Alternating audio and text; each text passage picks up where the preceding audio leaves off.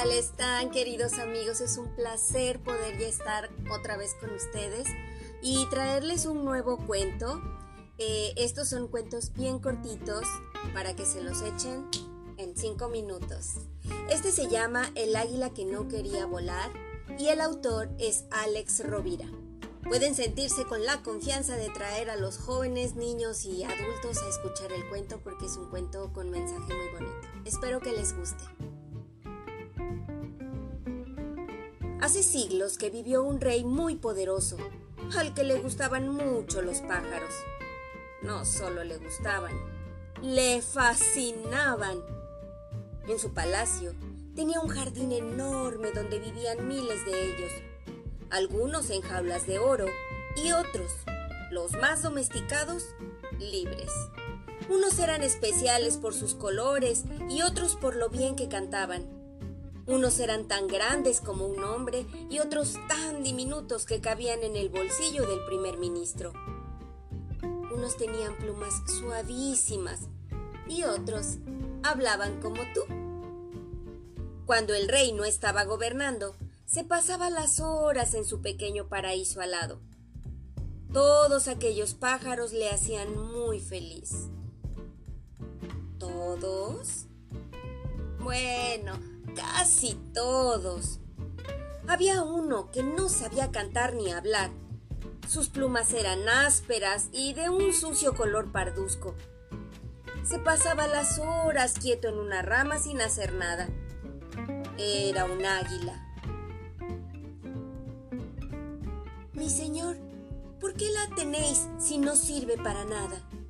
le preguntó una tarde su criado más joven. Ah, el sultán de Oriente me la regaló cuando era un polluelo. Me aseguró que nunca vería un pájaro que volara tan alto.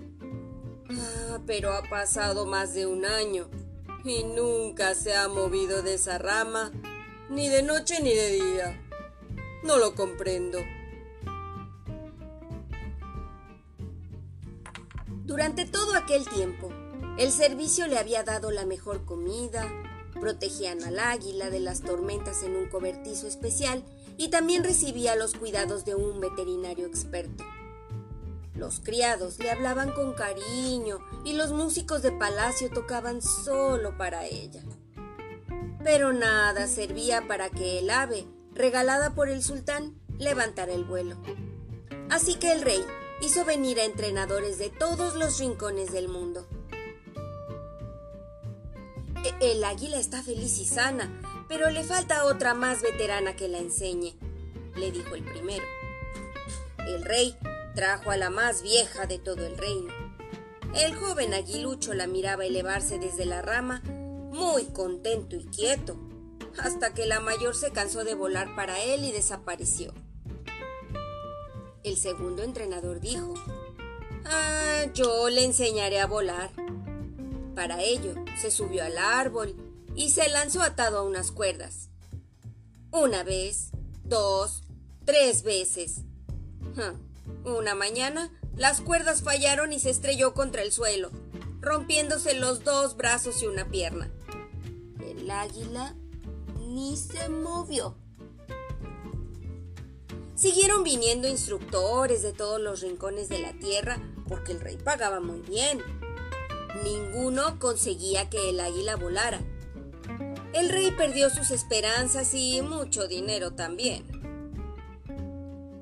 Oh, tendré que matarla, le dijo una mañana a su joven criado. Es un mal ejemplo para todas mis aves. El criado, que le había cogido cariño al pájaro, le pidió una última oportunidad. El rey se la dio convencido de que no lo conseguiría. Pero, como era un buen criado que trabajaba mucho, él quería que estuviera contento. Al mediodía, el rey fue llamado al jardín. Casi se le cayeron los ojos de asombro. No podía creer lo que veía. Su águila era ahora la reina del cielo. Volaba entre las nubes y sus alas casi tocaban el sol. ¿Cómo lo has hecho? si todos los expertos fracasaron? Fue fácil, Majestad, contestó sonriendo. Corté la rama. Desde entonces, el águila vuela tan alto que según cuentan los sabios, puede verse desde los reinos lejanos. Colorín colorado, esta historia se ha terminado. Espero que les haya gustado y si les gustó, por favor compártanla con todos sus amigos. Por favor pónganla en sus redes sociales. Me ayudan mucho para que hagamos más grande esta comunidad de lectores. Los quiero mucho, les mando un abrazo. Adiós.